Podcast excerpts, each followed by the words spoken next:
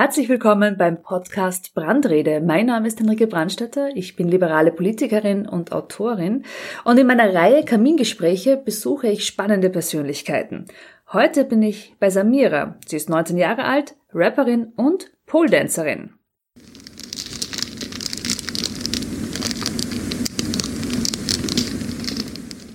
Samira, vielen Dank für die Einladung. Wir sind hier in deiner Wohnung, die auch gleichzeitig Tonstudio ist. Hier ist alles sehr aufgeräumt, sehr sauber, sehr hell eingerichtet. Alles ist in weiß. Wie kommt es, dass man sich ganz weiß einrichtet? Wenn man rausgeht in die Welt, ist alles ziemlich bunt, alles ziemlich laut. Vor allem, wenn man in einer Stadt wohnt, hat man nicht wirklich einen Rückzugsort, außer man macht sich einen. Und das war auch die Idee dahinter, weil in meinem Kopf geht's immer so ab, in meinem Kopf sind immer alle möglichen Bilder und Sachen und Gedanken und dann hilft mir das einfach auch nichts, nichts zu sehen und auch keine Wörter. Also ich bin auch so komisch, ich reiße immer die ganzen Etiketten von den Sachen runter, damit ich nicht die ganze Zeit auf der Shampooflasche die Marke lesen muss. Weil ich denke mir, alles, was man sieht, äh, nimmt das Gehirn auch auf. Aufgeräumt im Kopf ist ein sehr gutes Stichwort. Du hast ja sehr früh maturiert, mit 15 schon. Erzähl uns mal, wie es dazu gekommen ist, wie, war deine Kindheit, wie kam es dazu, ein Wunderkind zu sein? Ein Wunderkind, das bin ich überhaupt nicht gewesen. Es ist keine schöne Kindheit auch gewesen oder so. Mir ist es auch in der Schule nicht gut gegangen. Und deswegen wollte ich auch früher raus, um früher eben selbstständig zu werden und das machen zu können, was ich jetzt mache und auch dieses Umfeld zu haben. Ich bin auch im Kinderheim gewesen, im SOS Kinderdorf. Da hat man auch eigentlich kein Mitspracherecht als Kind, eben vor allem nicht was zu Sachen wie die banalsten Sachen wie eben eine Einrichtung oder welches Shampoo man verwendet, darf man sich nicht wirklich selber aussuchen, sondern wird einem vorgeschrieben. Deswegen finde ich das jetzt umso schöner, mir das selber aussuchen zu können. Das ist spannend, weil wir Neos ähm, legen ja sehr viel Wert auf Bildung und dass die Kinder die beste Bildung haben und bekommen, dass sie ihre Talente entfalten können. Und du bist quasi die Antithese, du bist nicht gerne in die Schule gegangen und warst deshalb so gut, um es möglichst schnell die Sache hinter dich zu bringen. Ich bin auch sehr dankbar, dass es eine Partei gibt, die Wert darauf legt. Ich finde, es gibt bei dem Schulsystem viel Potenzial noch nach oben. Und wenn man wirklich auch auf Kinder hört und Kindern auch nicht nur Sachen vorschreibt, sondern auch mitentscheiden lässt, soweit es halt geht, kann man, glaube ich, so viel mehr weiterbringen. Das heißt, du bist teilweise im Kinderheim aufgewachsen, hast mit 15 maturiert. Wie war die Matura-Feier mit Kolleginnen und Kollegen, die drei oder vier Jahre älter sind als du? Also zur Feier bin ich gar nicht hingegangen. Ich bin in Jogginghose in die Schule, habe mein Diplom abgeholt und bin wieder gegangen, weil ich wollte einfach raus von dort. Aber insgesamt, ähm, wenn man immer mit Älteren umgeben ist, wird man dann auch automatisch schneller alt. Jetzt ist ja eigentlich der logische nächste Schritt. Man hat die Matura, dann geht's ab auf die Uni. Wie mhm. war das bei dir? Ich habe es auch probiert. Ich war irgendwie zwei Monate lang auf der WU oder so und eben in Richtung Business auch, weil ich mir gedacht habe, ja, ich gehe jetzt auf die Uni und dann lerne ich, wie man ein Business macht und dann mache ich das. Und dann habe ich mir gedacht, warum soll ich jetzt drei Jahre warten und das machen, wenn ich eigentlich gleich schon damit anfangen kann. Und da ist es auch eben zur Selbstständigkeit gekommen. Das heißt, du hast einen ganz klaren Gedanken gehabt, was du auch machen möchtest in deiner Selbstständigkeit? Immer schon, ja, eigentlich schon. Und war das zuerst Rapperin oder Pole-Dancerin? Was war zuerst? Die Musik auf jeden Fall. Also ich habe mit elf begonnen mit der Musik und mit circa 14 mit dem Tanzen. Das war eigentlich ziemlich klar, aber als allererstes habe ich dann Ausbildungen gemacht, Personal Trainerin, Pole-Dance-Trainerin, Yogalehrerin, so diese Sachen. Und es ist für mich beides extrem wichtig, weil bei dem einen schreie ich irgendwie rum und bei dem anderen kann ich rumhüpfen und bei beiden irgendwie beides und das ist wichtig, weil ich habe viel Energie die raus muss irgendwo hin. Beide Berufe, die du ausübst, ähm, werfen ja Fragezeichen auf. Also gerade beim Rap ist es ja so, dass das äh, Rap und Hip-Hop sind oft sehr schnelle Texte, äh, man muss auch schnell reagieren, es ist laut, äh, muss als Frau wahrscheinlich auch besonders laut sein, um sich in der Szene auch durchzusetzen und gehört zu werden. Wie passt das für dich zusammen auch damit, dass du eine geordnete und ruhige Umgebung brauchst?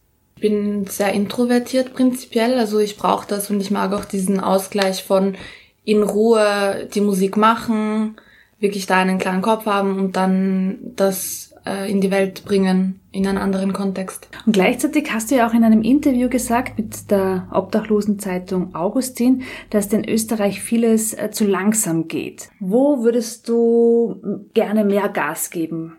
Überall eigentlich, überall wo es geht. Also Österreich ist ja bekanntlich immer zehn Jahre hin hinter allem. Und äh, ich denke, wenn man mal nach vorne schaut, anstatt alles immer gleich behalten zu wollen, ist das auch schön für uns alle. Wir Neose sind ja auch sehr positive Menschen. Wir sind ja Kinder der Zuversicht. Mhm. Ich kann das ähm, sehr gut nachvollziehen. Zurück zu, zu Sexualität. Hip-Hop und Rap sind ja auch ein äh, Nährboden für sexualisierte Bilder und vor allem Texte. Wie gehst du als Frau damit um? Wie machst du dir das auch zu eigen? Also ich denke, Hip-Hop ist jetzt nicht etwas, wo viele Klischees entspringen, sondern Hip-Hop nimmt halt die Sachen, die schon existiert haben. Und wenn Leute auf der Straße irgendwelche Sachen zu einer Frau rufen, dann passiert das sowieso, ob es jetzt Rap gibt oder nicht. Ich denke mir, man kann sich gewisse Wörter, so wie jetzt Bitch, einfach selber nehmen und sagen, gut, passt, dann bin ich halt eine Bitch. Und jetzt? Aber wenn du mal Kinder hast, eine Tochter zum Beispiel, Möchtest du, dass der dann einfach Bitch nachgerufen wird auf der Straße? Ich möchte, dass meine Tochter stark genug ist, um zu wissen, dass auch wenn sie in so eine Welt hineingeboren ist, dass ihr Wert nicht davon abhängig ist, was andere Menschen ihr zurufen. Das finde ich stark. Da sind wir nämlich auch gleich beim Feminismus. Es gibt ja sehr viele Strömungen im Feminismus und der, der, der klassische Feminismus, der Emma-Feminismus, der Alice Schwarzer Feminismus kämpft ja auch dagegen an, äh, Frauen zu objektifizieren. Und du machst genau das Gegenteil. Du bist ja als Pooldancerin auch Objekt, Objekt der Begierde, Objekt des Anschauens, vielleicht auch, wenn es übergriffig wird, Objekt des Anfassens. Wie definierst du deinen Feminismus? Feminismus ist einfach Chancengleichheit, also dass alle Menschen das machen können, was sie wollen. Und ich finde, gewisse Formen des Feminismus können ausgrenzend sein, weil es eigentlich darum gehen sollte, alle Frauen und alle Menschen allen Geschlechts irgendwie zu vereinen, dass jeder das machen kann, was er möchte. Und wenn man jetzt sagt, nur weil jemand diesen oder jenen Beruf ausgewählt hat, sollte man darauf herabschauen, dann ist das nicht sehr inklusiv. Du hast also angefangen zu rappen, du hast deine Texte selber geschrieben, dich selber aufgenommen, du vermarktest dich auch selber, das heißt, du machst auch alles selber. Was sind die Dinge, die du am liebsten machst in dieser ganzen Kette? Alles eigentlich und es ist auch so spannend, dass man so viel Neues immer dazulernen kann. Jetzt egal, ob es jetzt darum geht, wie man den Eyeliner am besten macht oder wie man am besten einen Track mischt oder keine Ahnung. Es gibt immer in jedem Bereich irgendwie etwas, das man lernen kann, wo man sich verbessern kann und eben vor allem, wenn man alles alleine macht und sich nicht auf andere Leute verlassen kann, ist es umso wichtiger, irgendwie alles zu können irgendwann. Ja, aber damit ist man ja auch sein Boss. Schön, oder? Sein eigener, ja wenn man zumindest eine Ahnung hat von all dem, was es zu tun gibt, damit man ein, ein Projekt oder ein Produkt dann auch auf den Boden bringt. Ja. Und irgendwann mal kommt der Punkt, wo man dann drauf kommt, diese, diesen einen Baustein, den kann ich nicht so gut, da hole ich mir jemanden dazu, der deutlich besser ist als ich, um mich dann auch noch voranzubringen. Wie ist es dir als Musikerin, als Rapperin in der Covid-Zeit gegangen im Shutdown? Also mir ist es gut gegangen. Ich war hier, ich habe Musik gemacht. Die Leute haben mich in Ruhe gelassen, das war schön. Also natürlich wurden Sachen abgesagt und ich habe meine finanziellen Ziele natürlich nicht erreicht dieses Jahr. Aber ich denke, es gibt die nächsten Jahre und wenn ihr das in der Politik alles schön macht, dann wird es uns allen wieder gut gehen. Jetzt bist ja nicht nur Musikerin, sondern auch Pole-Dancerin, verkürzt dann Stripperin. Und da gibt's ja, dann haben die Leute, wenn sie das hören, ja gleich so einen, einen Gänsehautmoment. Ja, man lernt jetzt eine echte Stripperin kennen und, und die ist äh, nicht nur gut aussehend, sondern auch überaus klug und eloquent. Wie bist du denn auf die Idee gekommen, an der Stange zu arbeiten? Das war auch eigentlich ziemlich natürlich. Also erstmal danke für die Komplimente, das ist natürlich sehr süß. Es gibt immer Menschen, die dann denken, irgendwie als Stripperin ist man, existiert man eigentlich nicht sozusagen. Also dass es eigentlich nur das gibt zum Anschauen und schön und dann, ja, wobei man auch dazu sagen muss, es geht in den Job eigentlich sehr viel darum, mit Menschen zu reden und auch eine, eine, ein Rapport irgendwie zu finden, damit die Menschen einem auch Geld geben, ist doch schön. Aber es geht eigentlich nicht nur darum, da angeschaut zu werden. Wie sieht denn ein Arbeitsalltag aus einer Stripperin? Alltag gibt's eigentlich so nicht. Es gibt halt Phasen, wo man arbeitet und dann gibt's entweder so Jobs oder eben man ist im Club. Und das ist eigentlich, der Alltag ist eigentlich echt das, was man sich vorstellt. Also man schminkt sich, dann fährt man in den Club, tut man arbeiten, fährt man nach Hause, geht schlafen und dann geht's wieder so weiter. Aber wenn man wirklich im Club arbeitet, hat man echt nicht so viel Zeit für irgendetwas anderes, weil man um 6 Uhr in der Früh irgendwie heimkommt oder noch später, dann ist es schon hell, dann kann man nicht gescheit schlafen. Und dann, wenn man dann wieder aufwacht, ist der Tag eh schon vorbei. Also man muss wirklich sehr nachtaktiv sein, um das gut auszuhalten. Und bist du nachtaktiv? Auf jeden Fall. Ich glaube, das sind viele kreative Menschen. Es ist auch das ein Grund, warum ich die Jobs ausgesucht habe, weil ich einfach nicht in der Früh aufstehen will und irgendwo hingehen muss, jeden Tag nämlich. Es ist schon schön aufzustehen, wenn man sich selber entscheidet, ich möchte aufstehen. Aber wenn mir jemand sagt, ich muss um 8 Uhr irgendwo sein, dann passiert das meistens nicht.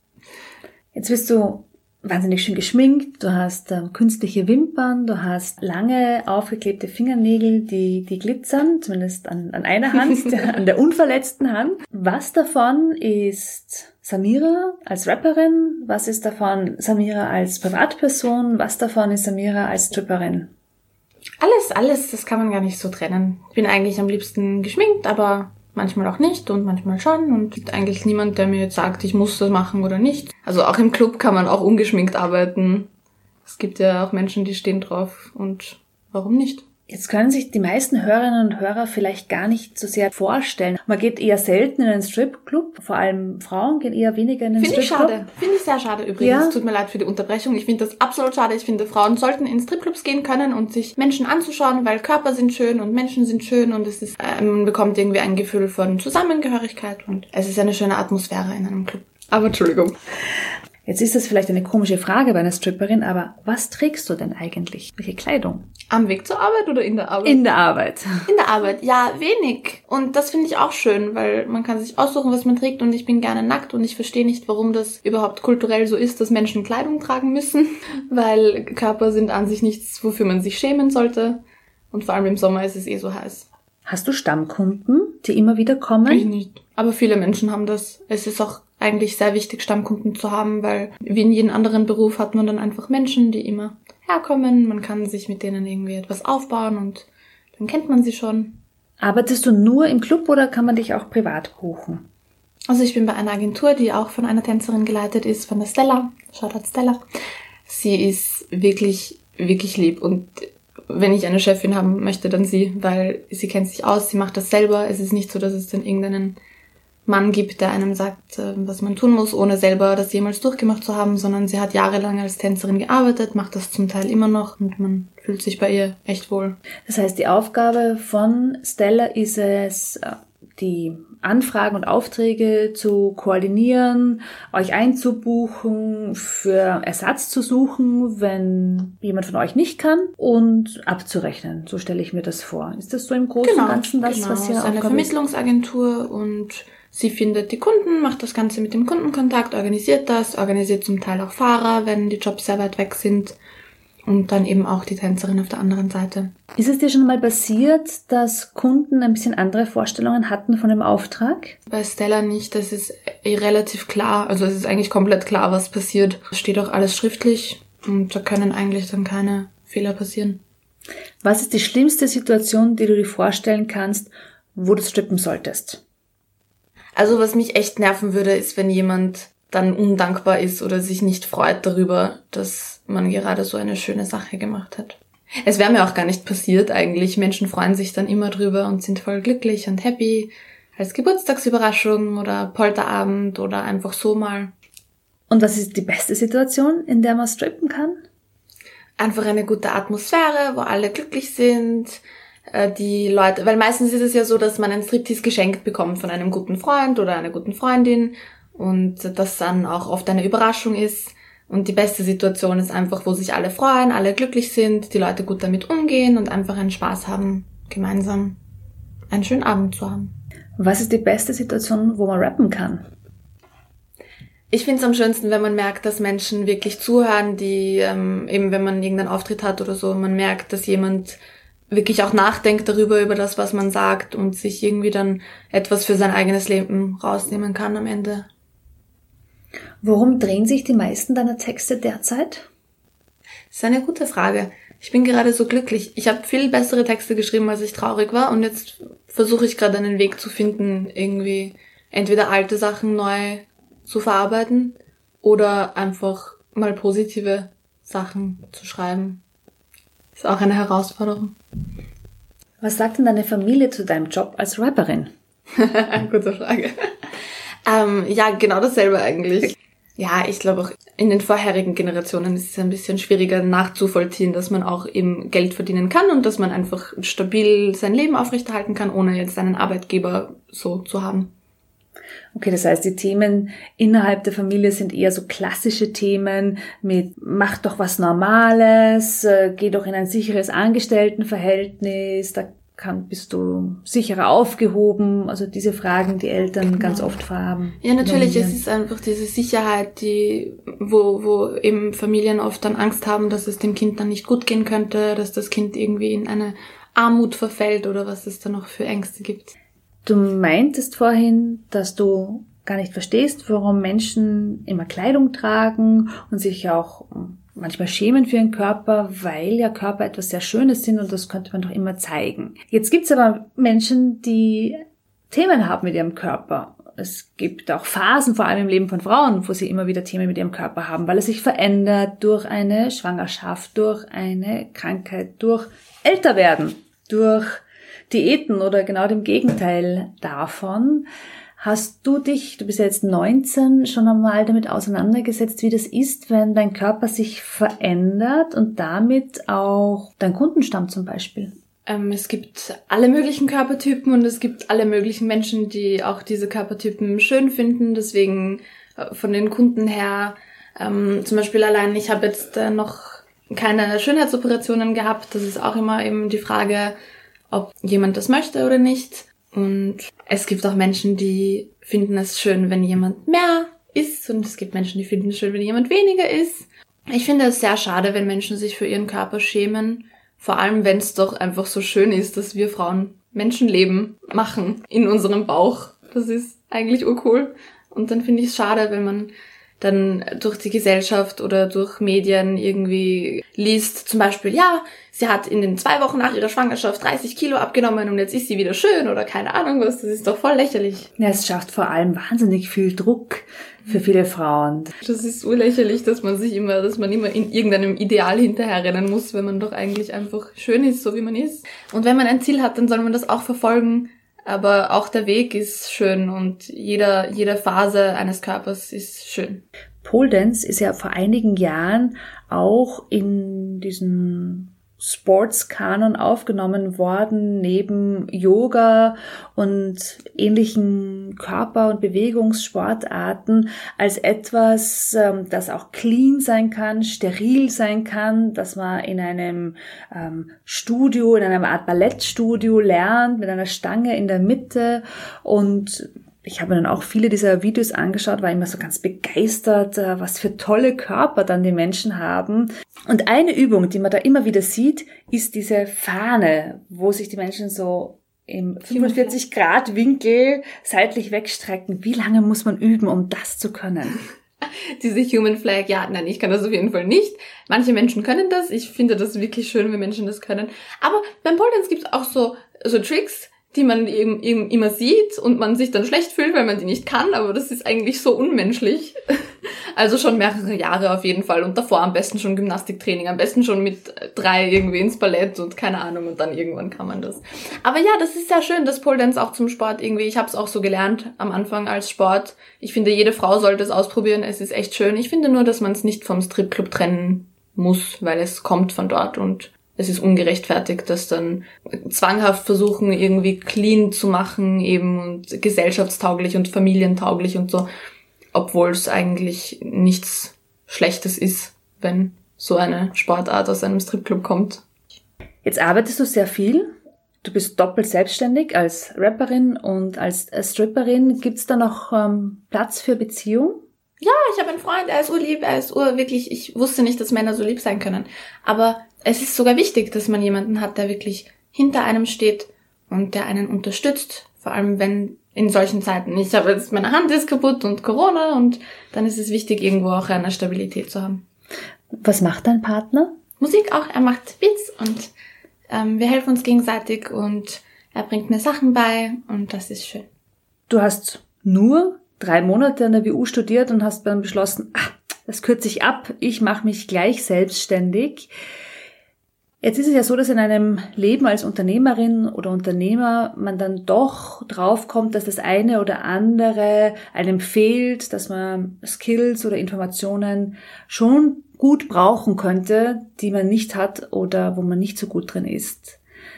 Was ist denn deiner Meinung nach etwas, was jungen Menschen in der Schule unterrichtet werden sollte, was noch nicht unterrichtet wird. Ich finde, das ist auch sehr wichtig, dass man den Schulen auch diese Aufgabe gibt, Kindern beizubringen, wie man mit Geld umgeht und einfach prinzipiell Finanzen, weil solche Themen ähm, sieht man oft als etwas, das in der Familie besprochen werden muss, dass die Eltern irgendwie dem Kind beibringen sollten.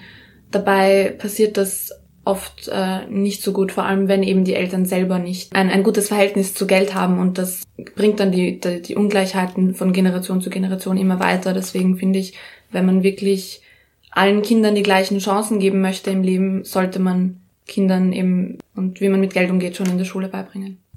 Samira, vielen Dank für das Gespräch und was machen wir jetzt zuerst? Rappen oder strippen? Dankeschön, vielen Dank ebenfalls. Ja, gleichzeitig können wir auch machen.